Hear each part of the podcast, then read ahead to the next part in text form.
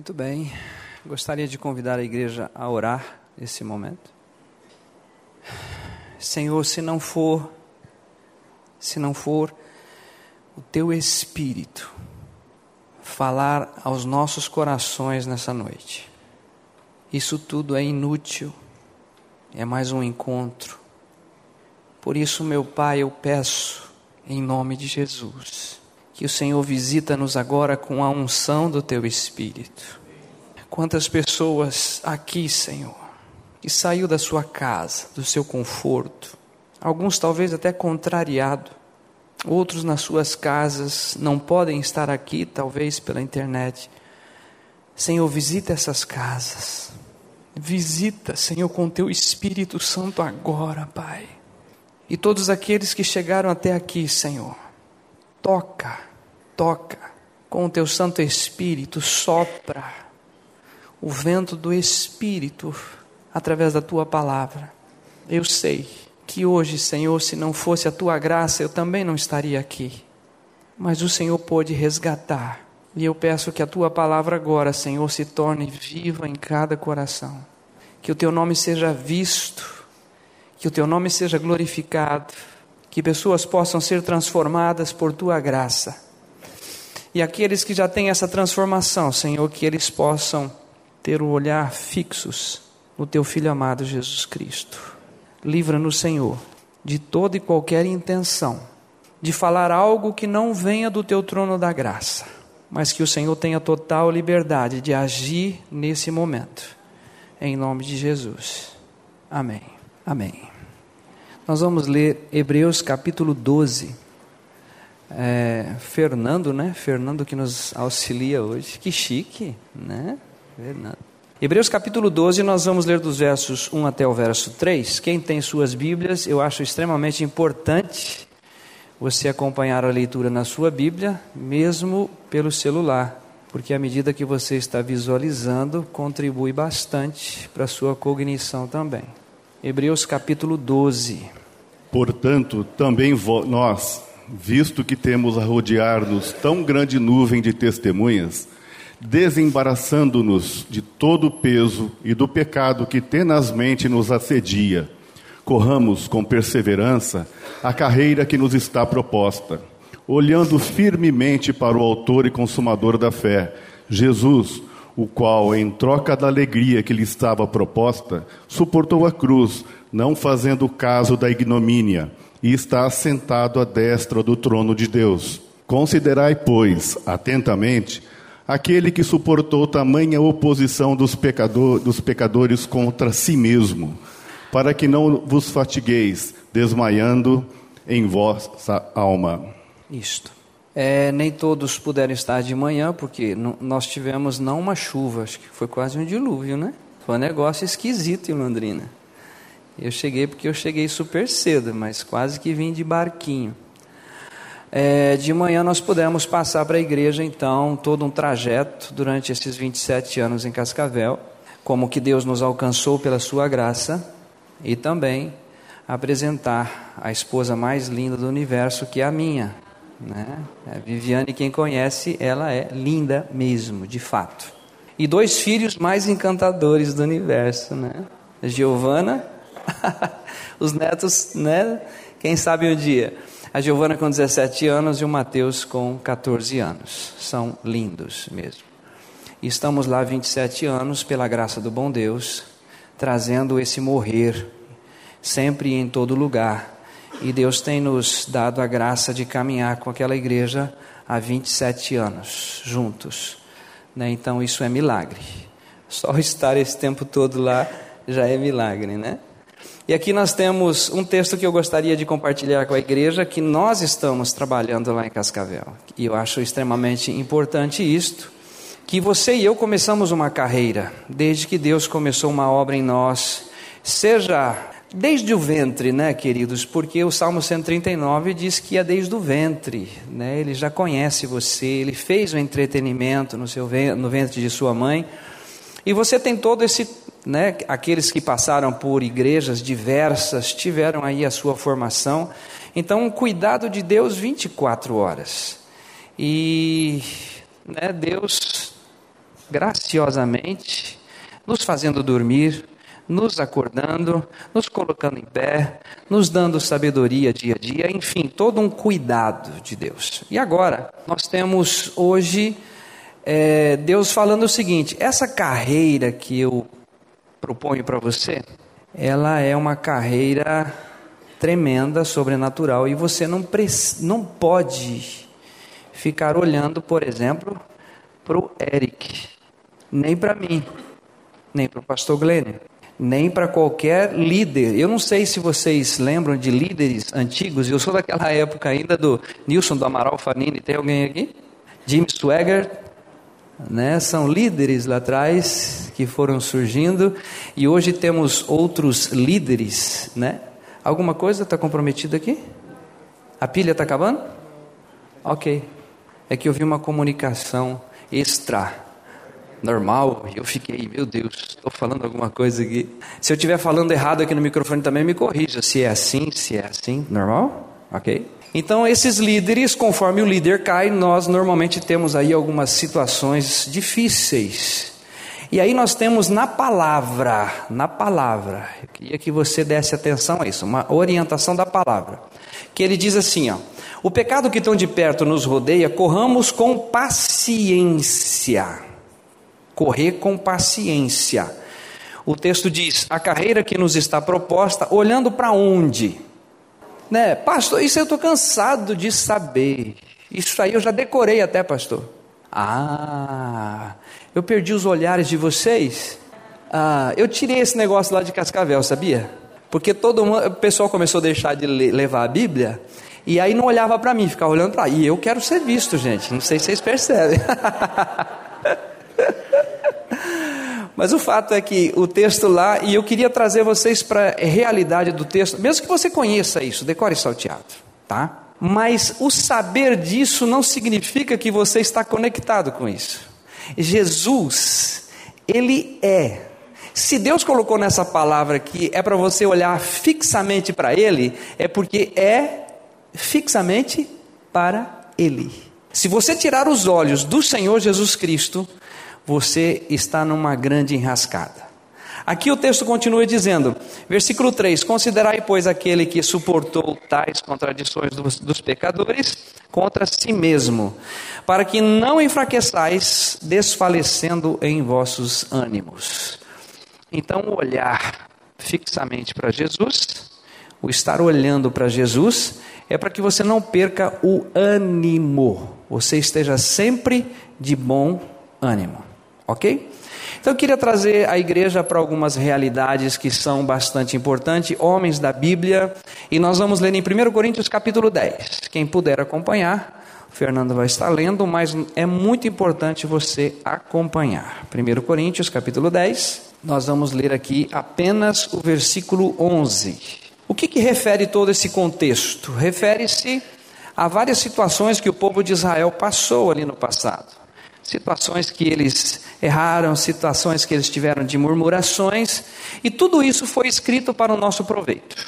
Então nós vamos ler 1 Coríntios 10, 11. Estas coisas lhe sobrevieram como exemplo, exemplos e foram escritas para advertência nossa, de nós outros, sob quem os fins dos séculos têm chegado. Perfeito. Olha aí, ó, como a comunicação agora funcionou. É assim. Posso. Ah, agora sim. Aí. Muito bem. O que, que o texto diz? Para nós ficarmos atentos com aquilo que aconteceu no passado, lá na história. Então vamos conhecer o homem mais manso da história.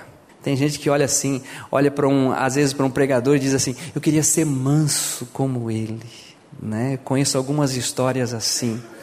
Nós vamos ler agora lá Velho Testamento, Números o livro de Números, capítulo 12, versículo 3. Vamos relembrar um pouquinho do Velho Testamento. Vamos ver quem era esse homem mais manso que nós tivemos nesse mundo. Números, capítulo 12, versículo 3. Era o varão Moisés muito manso, mais do que todos os homens que havia sobre a terra. Olha que chique, né? Aí eu quero ser manso como Moisés, pode até ser, né? Mas Jesus, o texto diz assim: você deve olhar para quem? Jesus, o autor e o consumador da nossa fé. Moisés era manso, manso, manso, alguém que nós tiramos experiências maravilhosas. Ele chegou até Deus, se o Senhor, se a tua presença não for comigo, eu não irei. Eu preciso do Senhor. O Senhor é a minha vida. É o meu arrimo, é a minha segurança. Chega um determinado que Deus decide destruir o povo. Moisés disse: Não, não, não, não, não faça isso. Porém, tem um detalhe na vida de Moisés que nós precisamos estar atentos. Apesar de ser manso, nós vamos ler agora em Números capítulo 20, os versículos 7 e 8. Tem um detalhe aqui que o impediu de entrar na terra de Canaã. Alguém deve estar lembrando assim: eu já sei o que foi. Pois é, o saber não significa que você domina a matéria.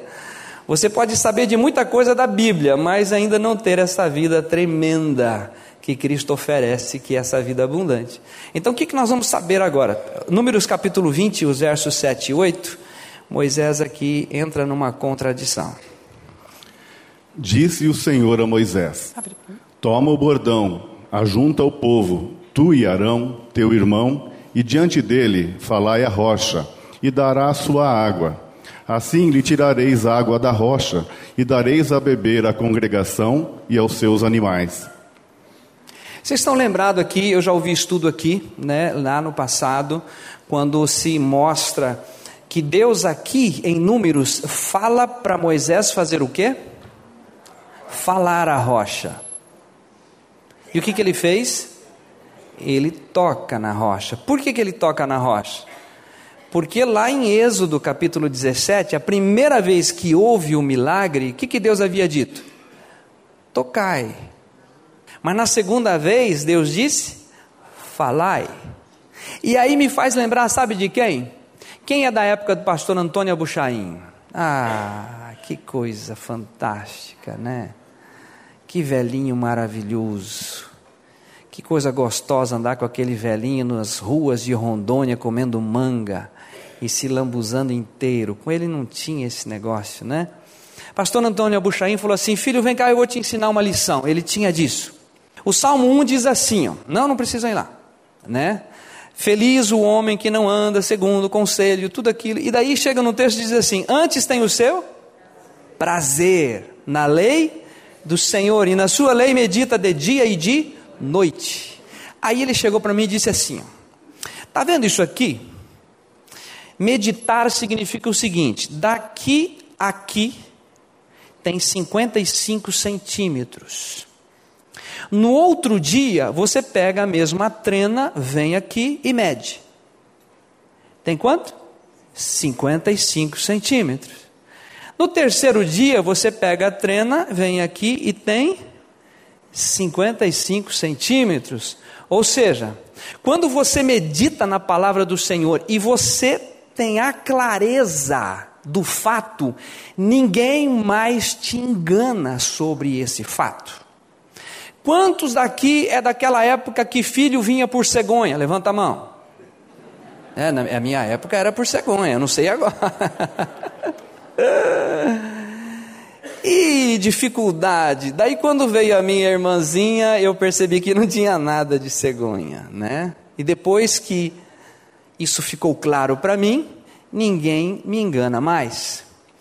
Então, meditar na palavra de Deus significa que o que Deus diz é a mais absoluta verdade. Acredite ou não, pense de outra forma ou não, mas se Deus falou, é fato. Receba, abraça. Até pode dizer assim como disse a Virgem Maria: Senhor, não conheço varão, mas cumpra-se em mim segundo a tua palavra. E o anjo ausentou-se dela. Ou seja, toda pessoa que diz assim, cumpra-se em mim segundo a tua palavra, não precisa de anjo ficar paparicando até esse momento de a pessoa crer. Então nós temos aqui Moisés, Deus disse, toca, ele tocou a primeira vez. Na segunda vez, Deus disse: Falai a rocha, e ele não estava totalmente atento a isto, e por causa destas águas de Meribá, você não poderá entrar na terra de Canaã. Por que, que você está dizendo isso agora? Talvez você vai entender depois. Se não entender também, Deus há de trazer a revelação ao seu coração. Vai ser muito importante isto. 1 Samuel capítulo 9, versículo 2, eu quero falar agora sobre um moço, um moço, 1 Samuel 9, 2, um moço que olha, quem, quem tem um moço bonito aqui nessa igreja hoje? Nossa, tem saindo, tá saindo um moço bonito pela janela. Gente, esse moço era o moço mais lindo de Israel. Ele sobressai a todos os homens daquela ocasião. Tem mulher babando aqui já. Só de pensar nesse moço. 1 Samuel capítulo 9, versículo 2, vamos ler esse texto. Tinha ele um filho cujo nome era Saul, moço e tão belo, que entre os filhos de Israel não havia outro mais belo do que ele desde os ombros para cima, sobressaía a todo o povo. Ei, Eric, já pensou? Né? Sobre os ombros dos demais ele sobressaía, né? O porte. E aí não existia homem mais belo em Israel do que esse homem. Tem uns meia boca que já acha que são alguma coisa. Tem uns que se acham galã já aqui. Mas ele era o mais belo, o mais belo. Além de ser o mais belo, aqui mesmo no capítulo 9, agora o verso 16, os olhos do Senhor brilham sobre esse moço chamado Saul. E nós vamos ler agora 9:16. Amanhã, a estas horas, te enviarei um homem da terra de Benjamim, o qual ungirás por príncipe sobre o meu povo de Israel, e ele livrará o meu povo das mãos dos filisteus, porque atentei para o meu povo, pois o seu clamor chegou a mim. Pronto, além de mais belo, o que, que agora ele era? Príncipe. Você imagina só essa junção: belo, príncipe. Aí no capítulo 10, versículo 1 diz assim: ó, Então tomou Samuel um vaso de azeite e lhe o derramou sobre a cabeça e o beijou e disse: Porventura te não tem ungido o Senhor por capitão sobre a sua herdade? E aí nós temos um homem belo, nós temos um príncipe aclamado pelo Senhor como rei e agora ungido como rei sobre Israel. Como se não bastasse isso, no capítulo 10, nós temos ainda o versículo 24. 1 Samuel 10, 24. Então disse Samuel a todo o povo: Vedes a quem o Senhor escolheu? Pois em todo o povo não há nenhum semelhante a ele então todo o povo rompeu em gritos, exclamando: Viva o rei! Pronto, fechou. Belo, príncipe, rei, e agora por todo o povo ele é aclamado rei. O que, que eu estou querendo trazer com estas, com essas duas colocações? Nós ainda temos mais duas que eu gostaria de considerar com a igreja. Não gostou de mim. Aquele microfone não gostou de mim, ele está rebelde. O mais manso Fez coisas maravilhosas, mas não é o nosso exemplo que a palavra chama a nossa atenção. Esse mais belo, quem conhece a história, eu não vou estar detalhando a história, mas teve um momento na, na, na vida desse Saul que ele quis sacrificar ao Senhor um trabalho que não era dele, que não era função dele, era do sacerdote, e ele cai em desobediência à palavra de Deus. Segundo momento, o Senhor Deus orientou quando destruíssem os midianitas, era para destruir o rei dos midianitas e também todos os animais dos midianitas. O que, que ele faz? Ele não destrói o rei e ele não destrói todos os, todo o gado e todas as ovelhas dos midianitas. E ele traz isso para si. E aí, quando chega Samuel e diz: que barulho é esse que eu ouço? E ele ainda coloca a culpa no povo, dizendo: O povo achou um gado de boa qualidade e resolveu trazer para si. E por causa destas destes dois atos de desobediência, Deus o destitui do reinado de Israel e passa então o reinado para um homem segundo o coração de Deus, que foi o rei Davi. Então vai guardando isso. O homem mais manso, o homem mais belo, rei sobre Israel, e nós temos um outro homem aqui que está em primeiro, ah, é primeiro reis, coloquei romanos aqui, a idade né gente, 55 anos já dá esses, esses tilt, é primeiro reis, tá? primeiro reis capítulo 4 versículos 29 e 30.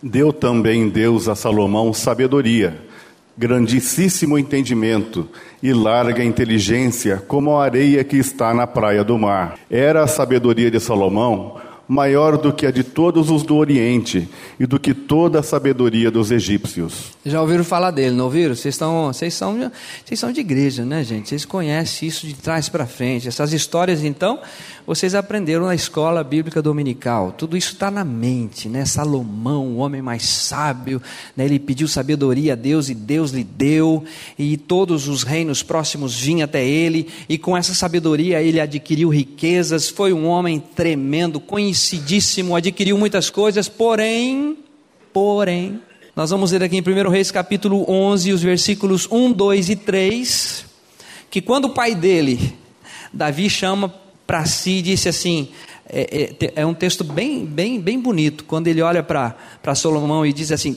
tu, ser homem, hoje dá vontade de falar para alguns, não dá? Porque tem umas atitudes aí que está difícil hoje em dia.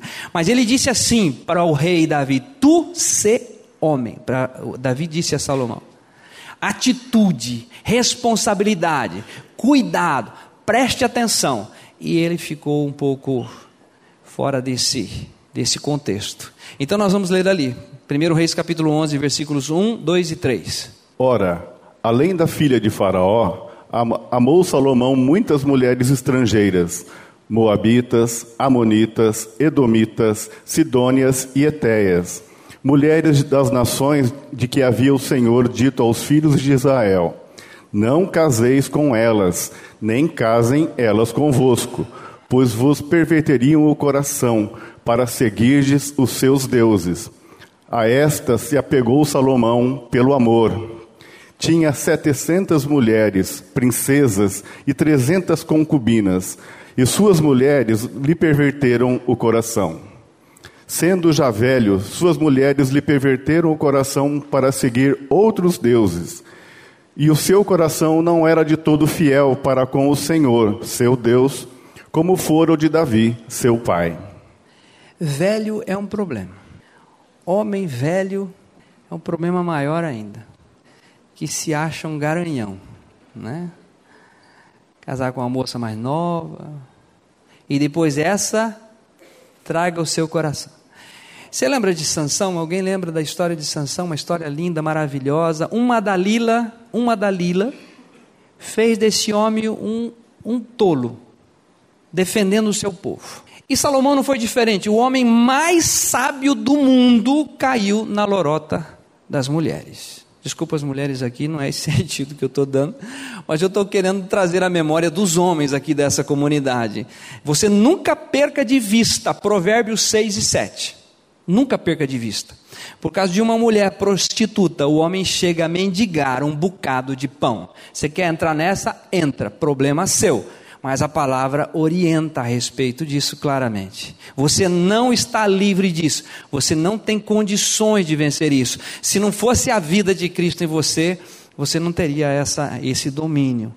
Então nós temos aqui esse homem, toda a sabedoria. Tem gente que está buscando a sabedoria, eu queria ser um homem sábio. Tem gente que pega o livro de Tiago e ora pedindo sabedoria e sabedoria. Queridos, tem o homem mais manso, mas teve dificuldades. Tem o homem mais belo, foi rei, mas teve as suas dificuldades. Teve o homem mais sábio e teve as suas dificuldades. Agora nós temos um outro exemplo que eu gostaria também de trazer e depois nós vamos trazer um exemplo maravilhoso, né, que nós vamos ler. Jó capítulo 1, versículo 3. Jó capítulo 1, verso 3. Não vou falar de toda a história de Jó, hein? Por favor. Tem gente que olhando o relógio já. Não é, eu só vou mostrar o que ele era, tá? Jó 1, 3. Possuía sete mil ovelhas, três mil camelos, quinhentas juntas de bois e quinhentas jumentas. Era também muito numeroso o pessoal ao seu serviço, de maneira que este homem era o maior de todos os do Oriente. No Oriente não tinha homem mais né, bem sucedido que este homem. E depois nós conhecemos toda a história de Jó, tudo aquilo que ele enfrenta, tudo aquilo que ele passa. Né? Ele está lá com a sua justiça própria. A minha justiça me apegarei, não alargarei, não remói nem um dia sequer, porque ele é um homem justo. E aí nós temos lá no finalzinho esse encontro com Deus, a partir do capítulo 38 de Jó, esse encontro, e no capítulo 42, então, ele chega a essa conclusão: Eu te conhecia só de ouvir falar, mas agora os meus olhos te veem, por isso me abomino, me arrependo no pó e na cinza. Então nós temos o homem mais manso, o homem mais belo, com o seu reinado, nós temos o homem mais sábio, nós temos um homem mais rico, e agora nós temos um homem chamado Jesus de Nazaré. E agora eu convido você para ler comigo Romanos capítulo 11, versículo 36. Jesus.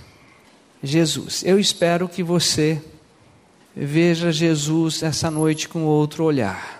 Por que, que a palavra de Deus diz, olhando para Jesus, o autor e o consumador da nossa fé? Por que olhar para Ele?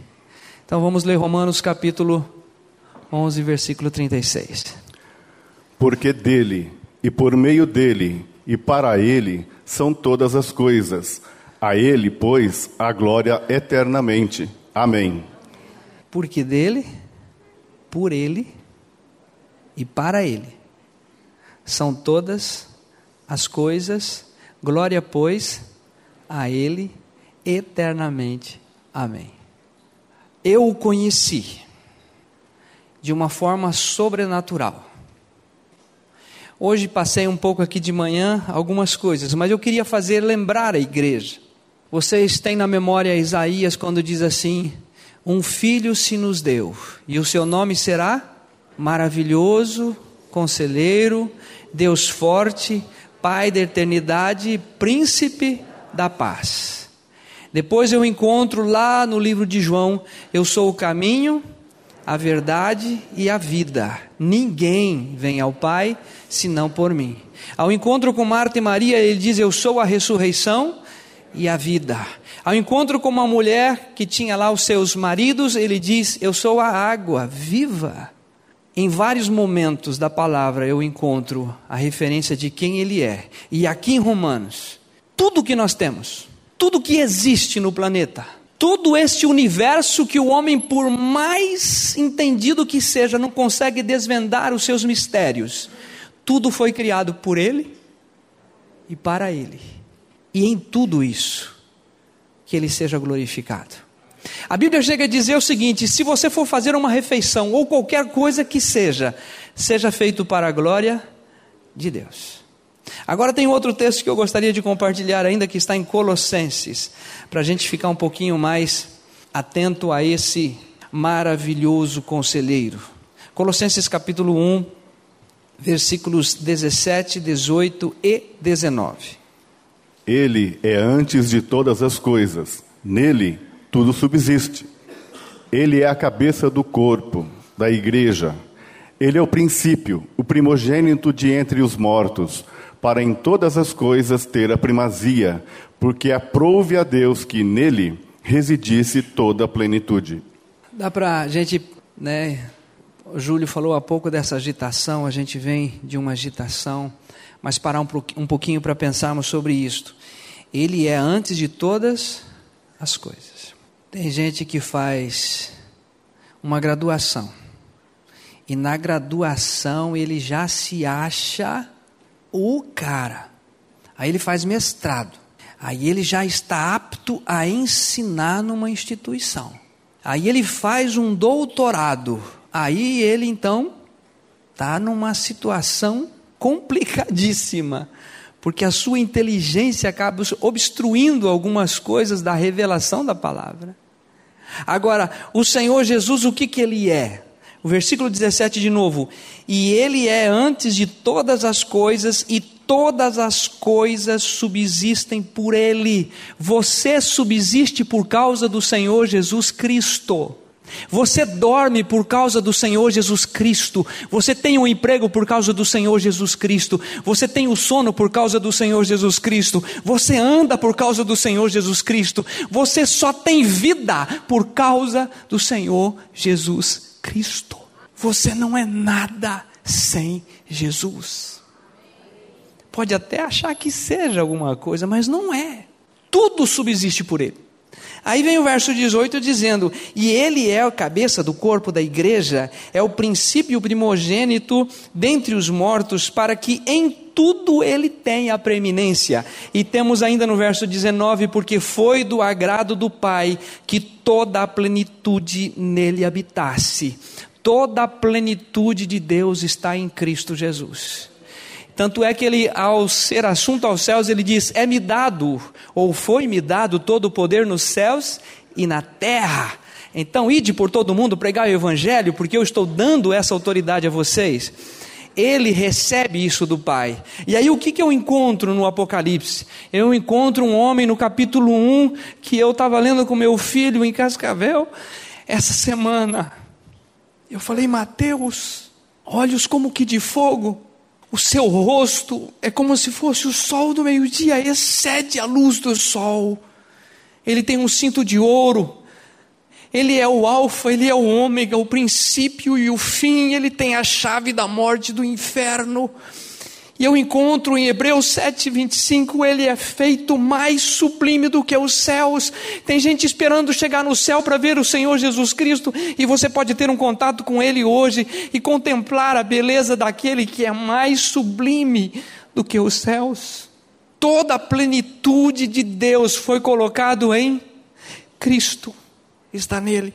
E agora eu convido ainda a igreja a ler comigo Filipenses capítulo 2 Filipenses capítulo 2. Nós vamos ler aqui do versículo 5 até o versículo 10. Mas eu não queria só ler. Eu quero que você pare o seu pensamento. Que o seu pensamento volte-se agora para aquela palavra. Tende em mim, tende em você, tende em vós o que? O mesmo sentimento. Algumas versões traz a mesma disposição mental o mesmo pensamento que houve também em quem? Em Cristo Jesus, pois ele, subsistindo em forma de Deus, não julgou com usurpação o ser igual a Deus. Ele é Deus, ele é filho de Deus, ele tem todo o poder no céu e na terra, ele podia destruir toda a humanidade naquele momento da cruz, mas ele é filho e, como filho, ele é obediente. A versículo 8: a si mesmo se humilhou, tornando-se obediente. Digo, versículo 7: antes a si mesmo se esvaziou, assumindo a forma de servo, tornando-se semelhante aos homens e reconhecido em figura humana, a si mesmo se humilhou, tornando-se obediente até a morte e morte de cruz. Você lembra de um texto que diz assim: Vinde a mim todos os que estáis cansados e oprimidos, e eu vos aliviarei. Por quê? Porque eu não sou como Moisés que desobedeço o meu pai. Eu sou manso e humilde de coração. E meu pai pediu para ir para a cruz, e eu vou para a cruz. Na cruz, nenhuma beleza víamos para que o desejássemos, mas no dia a dia era o mais querido, era o mais amado, a multidão estava com ele. Aí nós encontramos esse Senhor Jesus, dono do ouro e dono da prata, criou todas as coisas, sustenta todas as coisas, mas isso não foi aquilo que despertou a sua atenção. Foi aquele homem que tinha um objetivo: agradar o coração do Pai. Agora vocês lembram daquele momento sobrenatural, único, tremendo? Pai, se for possível, passa de mim, todavia não se faça a minha vontade, mas a tua. Sabe por que, que não era possível? Porque eu estava em jogo, você estava em jogo. Porque existia um plano desde a fundação do mundo.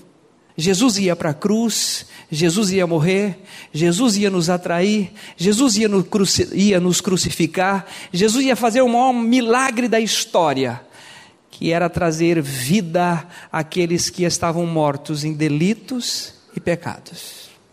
Agora, o que mais chama atenção aqui no texto, continuando lá, pelo que também Deus o exaltou sobremaneira e lhe deu um nome que está acima de todo nome, para que ao nome de Jesus se dobre todo joelho nos céus, na terra e debaixo da terra, e toda língua confesse que Jesus Cristo é o Senhor, para a glória de Deus Pai. Em Hebreus 12, que nós iniciamos, diz assim: olhando para Jesus. Ele é o autor e ele é o consumador da nossa fé. Se você olhar para mim, você pode cair.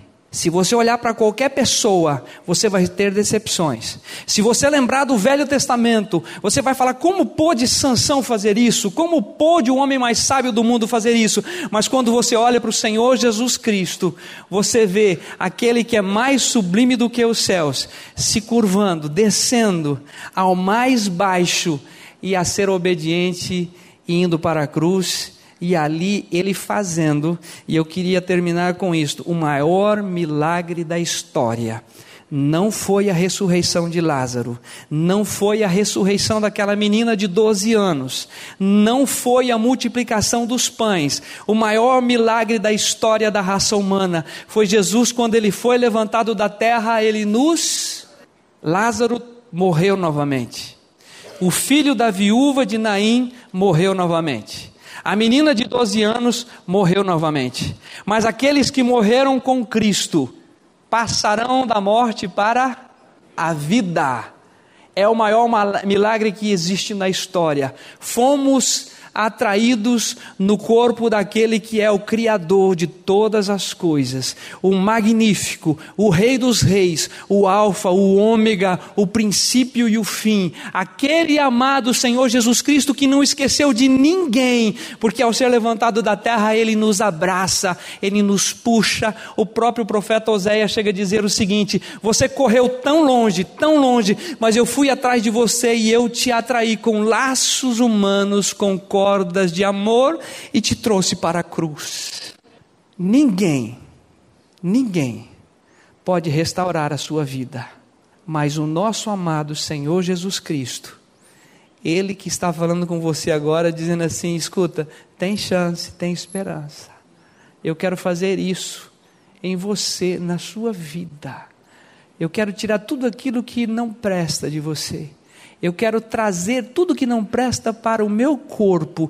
Eu vou eliminar tudo isto, como é descrito em Zacarias. Eu tirei, tirarei a iniquidade desta terra num só dia. E foi o que aconteceu no corpo dele na cruz do Calvário. E finalmente, né, aquela coisa maravilhosa que nós conhecemos. Ao ressuscitar, ele nos ressuscitou juntamente com ele e nos colocou onde? Nos lugares celestiais em Cristo Jesus. E o que mais? Já estou crucificado com Cristo. E agora vivo não mais eu, mas Cristo vive em mim. Qual é o segredo de olhar para Jesus constantemente? É que eu estou crucificado com Cristo. Ele matou o meu velho homem.